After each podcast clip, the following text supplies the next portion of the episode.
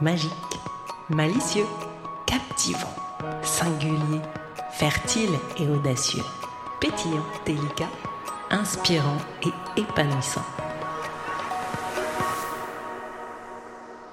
Calendrier Easy and Fun But Deep, jour 24. Le mot du jour est le mot exploser.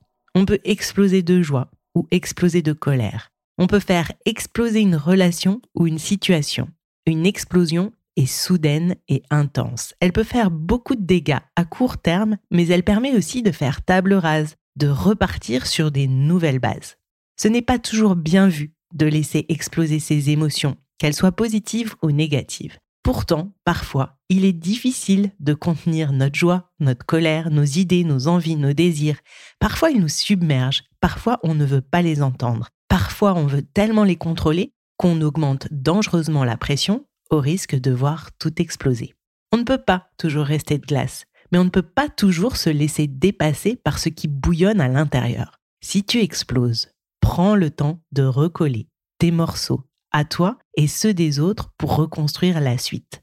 Si tu as envie de retenir l'explosion, canalise ton énergie pour faire avancer la situation. Ne retiens pas tout à tout prix, mais laisse le ballon se dégonfler en exprimant, en lâchant.